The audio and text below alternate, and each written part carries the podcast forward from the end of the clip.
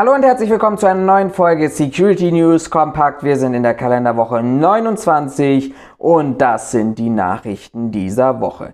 Ja, starten möchte ich an dieser Stelle tatsächlich mal wieder mit Stuttgart. Auch uns hat ja in diesem Format die Ereignisse aus Stuttgart, aus dieser Krawallnacht in einer unterschiedlichsten Art und Weise bereits beschäftigt hier. Und starten tatsächlich möchte ich mit einem Aufreger aus dieser Woche. Die haben, dieser hat die Medien beschäftigt, dieser hat aber auch mich beschäftigt. Der Stuttgarter Polizeipräsident Lutz war am 9.7. im Gemeinderat anwesend und hat dort ein Statement verlauten lassen. Das, dieses Statement führte am Ende des Tages dazu, dass die Medien über die Thematik Stammbaumforschung bei Tätern gesprochen haben. War es das wirklich so oder war es das nicht? Wir haben mal diese Woche reingeschaut, tatsächlich in die Abschrift dieser Rede und dort sind drei elementare Aspekte, die genannt werden. Er versucht auf der einen Seite einen Versuch der Deutschdefinition ähm, zu erheben, genauso auch wie nochmal sehr stark zu betonen, was bedeutet eigentlich Migrationshintergrund und was bedeutet das nicht. Mein Verständnis ist es, dass tatsächlich die Herkunft in der polizeilichen Ermittlungsarbeit, ich werde nachher mal ganz kurz darauf eingehen, an welchen Stellen das tatsächlich vielleicht doch eine gewisse Relevanz haben könnte, aber in der eigentlichen Ermittlungsarbeit keine Rolle spielen sollte. Übrigens, Polizeipräsident Lutz sagt das selber. Er sagt, äh, diese Aufarbeitung, also das heißt Nachforschung bei Standesämtern, ist keine primäre Polizeiarbeit, ist aber hier so. Das ist tatsächlich seine Argumentation. Warum es an dieser Stelle so ist, darauf geht er nicht ein. Denn es ist ihm sehr, sehr wichtig und das sind fast zwei Seiten in dieser Anschrift und das habt ihr hier auch nochmal verlinkt bekommen, wo er versucht, eine Begründung herzuleiten, warum der Migrationshintergrund wichtig ist, betont dann aber an der gleichen Stelle wieder, dass soziologische Aspekte, worauf auch die Kriminologen hinweisen, tatsächlich keine Rolle spielt und an dieser Stelle als irrelevant von ihm bezeichnet wird. Interessanterweise spricht er gleichzeitig von Intensivtätern, aber, und das ist normalerweise üblich in Pressestatements von der Polizei, beziehungsweise auch bei Äußerungen dazu, wird an keiner Stelle seiner, seiner, seiner Rede darauf eingegangen, in welcher Form und in welcher Häufigkeit die gestellten Täter tatsächlich zuvor schon mit dem Gesetz in Konflikt gegangen sind. Es fehlt vielmehr Aussagen dazu zu wissen, warum denn dieser diese Herleitung des Migrationshintergrundes. Und bei vier weiß man es, es sind viele Deutschstaatsangehörige dabei, es gibt Türken, äh, Personen, dessen Eltern offensichtlich aus Sri Lanka sind, aus Mosambik, aus Griechenland, erzählt hier vier Kontinente bei Tatverdächtigen aus und betont tatsächlich sehr, sehr, sehr ausführlich, wie wichtig dort eine Stammbaumforschung ist. Kritisiert wird er nicht nur von mir als kleinem Licht, sondern aber auch von tatsächlich Kriminologen, deren Geschäft es eigentlich ja tatsächlich ist, zu erforschen, wie entsteht Kriminalität, welche Ursachen hat Kriminalität und wie kann man dort präventiv dagegen wirken. Und ähm, einer der Kriminologen sagt sehr eindeutig, grundsätzlich müsste zwischen Jugend- und Erwachsenenstrafrecht unterschieden werden. Jugendstrafrecht wird aufgrund der Erkenntnisse, die man hat, voraussichtlich bei den Tätern in Stuttgart zum, zur Anwendung kommen. Ähm, Im Erwachsenenstrafrecht führt er aus, ist die Tat an sich selber relevant. Da ist weniger wichtig, was da für eine Person ist, äh, die Person selber für die Beurteilung der Tat, da gibt es Ausnahmen, psychologische Gutachten etc im Jugendstrafrecht sei tatsächlich der Mensch, stehe der Mensch im Vordergrund und ihr kennt das alles, Jugendstrafrecht ist vom Erziehungsgedanken geleitet. Das erfordere natürlich eine sehr, sehr umfassende und detaillierte Ermittlung der Umstände, der Lebensumstände, aber man stelle, er stelle hier die Frage tatsächlich, was denn der Migrationshintergrund, der hier als zentraler Aspekt, während andere soziologische Aspekte ausgeschlossen werden, was dieser denn für eine Rolle spiele. Der renommierte Kriminologe Thomas Feltens ist tatsächlich dann nochmal im Laufe dieser Woche seinem Kollegen zur Seite gesprungen und hat im ZDF die Unbedeutsamkeit des Migrationshintergrundes selber noch einmal hergeleitet. Eine Stammbaumherleitung sei erstens keine Aufgabe der Polizei, umso überraschender für ihn, dass der Polizeipräsident Lutz das tatsächlich selber auch betonte und dennoch macht. Ähm, es sei viel stärker, die Polizei müsste sich viel stärker auf die Tatermittlung konzentrieren und wenn überhaupt Migrationshintergrund eine Rolle spiele, dann würde diese Rolle nicht bei der Polizei liegen, das zu erforschen, sondern es sei die Aufgabe der Justiz und der Jugendgerichtshilfe, die diesen Tätern beiseite gestellt wird. Um einen weiteren Polizeipräsidenten ging es tatsächlich diese Woche auch und zwar um den hessischen Polizeipräsidenten. Ihr habt es vielleicht mitbekommen, ich habe auch sehr oft darüber geschrieben, NSU 2.0 ist tatsächlich eine Bedrohung und dieses Netzwerk offensichtlich aus Rechtsextremen innerhalb der Polizei blüht auf und ist vermutlich sogar größer, als man es bisher angenommen hat. Ganz kurz zu NSU 2.0, da ist in den vergangenen Jahren tatsächlich Drohmails rausgegangen. Eine konnte zurückgeführt werden auf ein Polizeirevier in Frankfurt am Main. Und diese Drohmails gingen an Personen, die tatsächlich auch ihre Daten in der Auskunft der Einwohnerämter gesperrt haben. Eine dieser Personen, die das relativ früh publik gemacht hat, war eine Anwältin aus dem Verfahren rund um den NSU-Komplex, eine Opferanwältin, die von ähm, einer Person aus diesem Netzwerk heraus bedroht wurde. Alles unterschrieben mit NSU 2.0. Diese Woche wurde bekannt, dass da tatsächlich noch mehr Politiker, Künstler, aber auch Anwälte und sonstige Personen bedroht wurden und die Konsequenz ist jetzt, dass der hessische Landespolizeipräsident Udo Münch zurückgetreten ist. Die einen sagen, er ist ein Bauernopfer, die anderen sagen, er habe diese Ereignisse, diese Ermittlungsansätze, die ihm offensichtlich schon relativ früh bekannt gewesen waren, nicht an seine Vorgesetzten im Innenministerium weitergeleitet bzw. diese gebrieft. Und er ziehe die Konsequenz und trete damit nun zurück und in den vorzeitigen Ruhestand.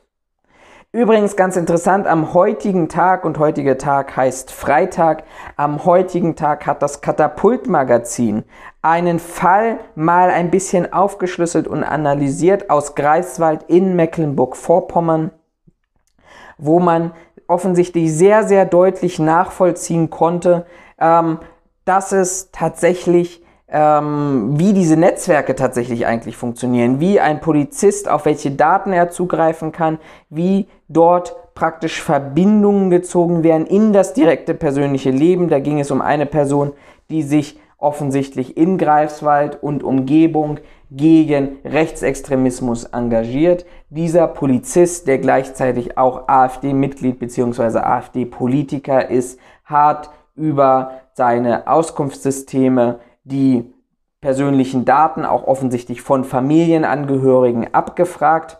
Äh, sie erhielt aber interessanterweise Bedrohungen oder eine Kontaktaufnahme über ihre Handynummer und dort stellte sich im Nachhinein raus, dass sie während ähm, dieser ähm, Zeitspanne, wo der Polizist, der AfD-Politiker tatsächlich diese Daten abgefragt hatte, über ihr Mobiltelefon einen Notruf in der Polizeieinsatzleitzentrale abgesetzt hatte und dort diese Rufnummer gespeichert war. Also dieser Polizist hat sich sehr, sehr große Mühe gegeben, einzelne Datensätze miteinander zu verknüpfen.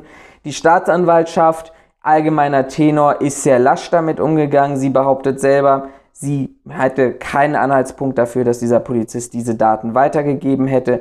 Die Abschriften, die von den Vernehmungsprotokollen der Person, die dann die, ähm, die Aktivistin, nennen wir sie mal an dieser Stelle, tatsächlich bedroht hatte, die ähm, sprechen tatsächlich ein anderes Bild. Die sprechen ein Bild von einer sehr, sehr laschen Polizeiarbeit an dieser Stelle. Und letztendlich ähm, mussten die Betroffenen, nicht nur sie, sondern drei weitere Personen, über die Medien erfahren, dass die Staatsanwaltschaft das Verfahren eingestellt hat. Also alles in allem ganz, ganz viele Fragezeichen momentan, was in der Polizei vorgeht. Das soll gar keine Grundsatzkritik sein.